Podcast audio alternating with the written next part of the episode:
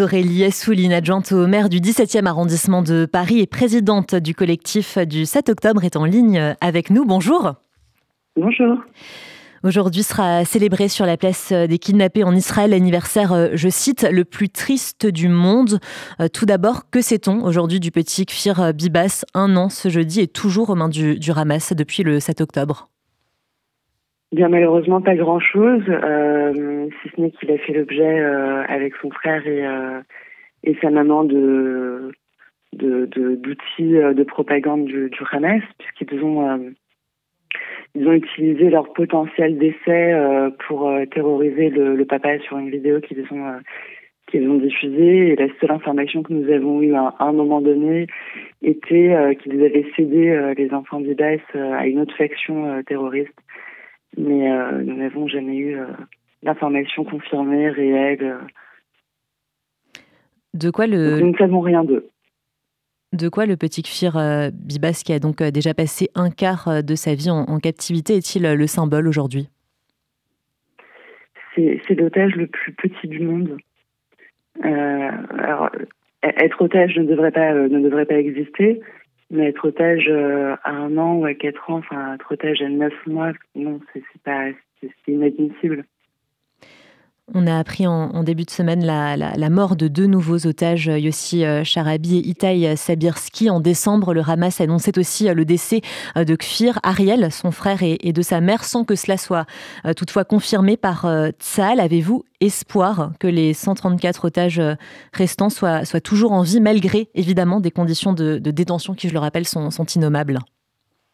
Bien entendu. Bien entendu, je pense que jusqu'au dernier moment, on, aurait de l'espoir pour, euh, pour tous. Pour tous, bien sûr. Et vous avez l'impression aujourd'hui que, tout est fait pour permettre euh, la libération de ces otages euh, restants Je pense notamment aux organisations internationales, l'UNICEF, la Croix-Rouge. Où sont-elles d'après vous? Pourquoi on ne les entend pas? Est-ce qu'on peut même parler d'une complicité passive? C'est délicat. non, on ne les entend pas, on ne les entend pas assez. Euh, on aimerait, euh, on aimerait les voir euh, plus proactifs, en fait, parce que le CICR nous explique hein, que, que sur place ils ont 115 personnes, que ce sont des Palestiniens, que c'est très compliqué, que le Hamas ne discute pas. Euh, pour autant, on, on les voit pas euh, être dans la proactivité, accepter de de, de, de, de, communiquer sur sur les otages sur leur site internet. Enfin, ça, ça, n'a pas l'air d'être une priorité et ça devrait. L'UNICEF, c'est pareil. Euh, il n'y a pas un seul mot sur Kfir et, euh, et Ariel sur leur site internet, pas un mot. Et outre les organisations internationales, quel rôle joue la France et le président Emmanuel Macron dans cette affaire d'otages finalement? Euh, on, a encore trois concitoyens français, donc j'ose espérer que c'est que ces actions sont, euh, sont actives dans les négociations et, j'ai toute confiance. Euh, depuis le départ, je sais qu'il fait beaucoup euh, pour les libérer, mais c'est pas assez. Et tout le monde, toutes les grandes nations devraient, devraient s'impliquer beaucoup plus. c'est beaucoup trop long. Là, ça fait plus de 104 jours. c'est beaucoup trop long.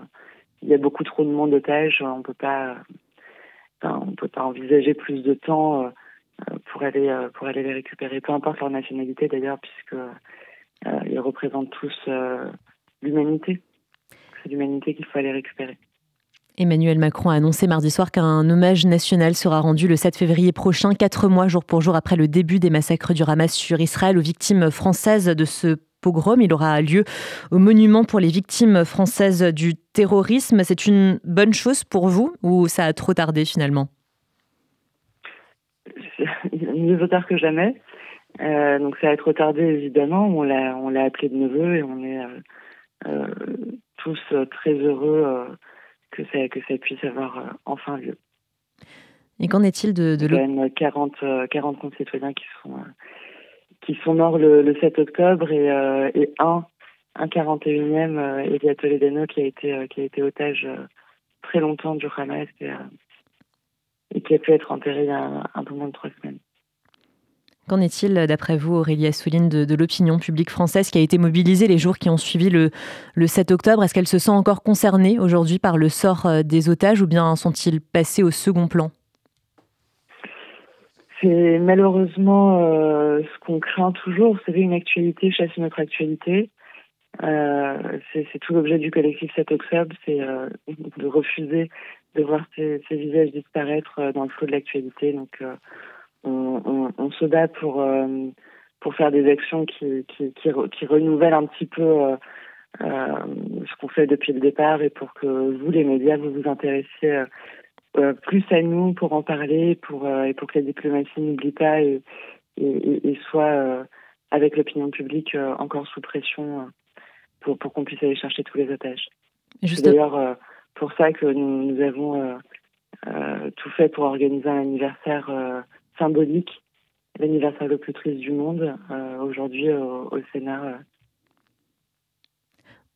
On, va revenir sur, euh, sur l'action qui sera, qui sera menée cet après-midi. Avant ça, j'aimerais juste vous, vous, poser cette question, justement, quel regard portez-vous sur la couverture médiatique des, otages et de la situation en, Israël? La jugez-vous suffisante, que ce soit en France ou, ou à l'international? Non, non, c'est c'est pas suffisant. Alors, c'est C'était quand même euh, très particulier parce que départ, euh, dès 7 octobre, je trouve, par rapport à ce qu'on a connu dans, dans le passé, que les télévisions françaises et internationales ont couvert l'événement bien mieux qu'elles en avaient l'habitude. Euh, cependant, c'était c'était à prévoir euh, la, la, la, mobilisation médiatique euh, va en descendant et il faut absolument qu'elle qu'elle qu'elle s'intensifie euh, si on veut que l'opinion publique et euh, et tous les décideurs publics gardent en tête ce, sujet dans tous leurs déplacements, dans toutes leurs négociations, dans tous leurs échanges, dans toutes leurs réflexions. Et enfin, Aurélie souligne que prévoit pour les auditeurs qui nous écoutent le collectif du 7 octobre aujourd'hui, donc pour marquer le premier anniversaire de, de Bibas et, quels sont les, objectifs de vos actions menées cet après-midi? Et on en a plusieurs. Euh, déjà, il y a eu des grosses opérations de collage euh, hier soir euh, sur des points stratégiques pour rappeler que aujourd'hui, Kfir fait un an. une opération happening à la Statue de la Liberté pour demander la liberté de, de.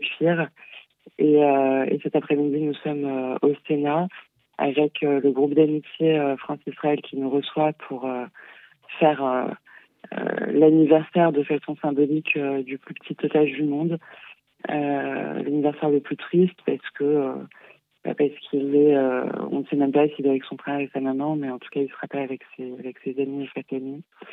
Et, et pour un an c'est pas c'est pas normal. Nous irons ensuite devant l'UNICEF pour déposer des dessins d'enfants à l'attention de Pire et pour appuyer les actions du pôle avocat euh, du collectif euh, du 7 octobre qui, euh, qui ont à plusieurs reprises rencontré la présidente de l'UNICEF et demandé qu'une cagnotte soit ouverte pour les enfants Cuir et Ariel au même titre que les enfants Gazaoui sur le site de l'UNICEF.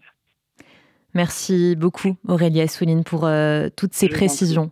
Je rappelle que vous êtes donc adjointe au maire du 17e arrondissement de Paris et présidente du collectif du 7 octobre. Très bonne journée à vous. Merci beaucoup. Au revoir, bonne journée.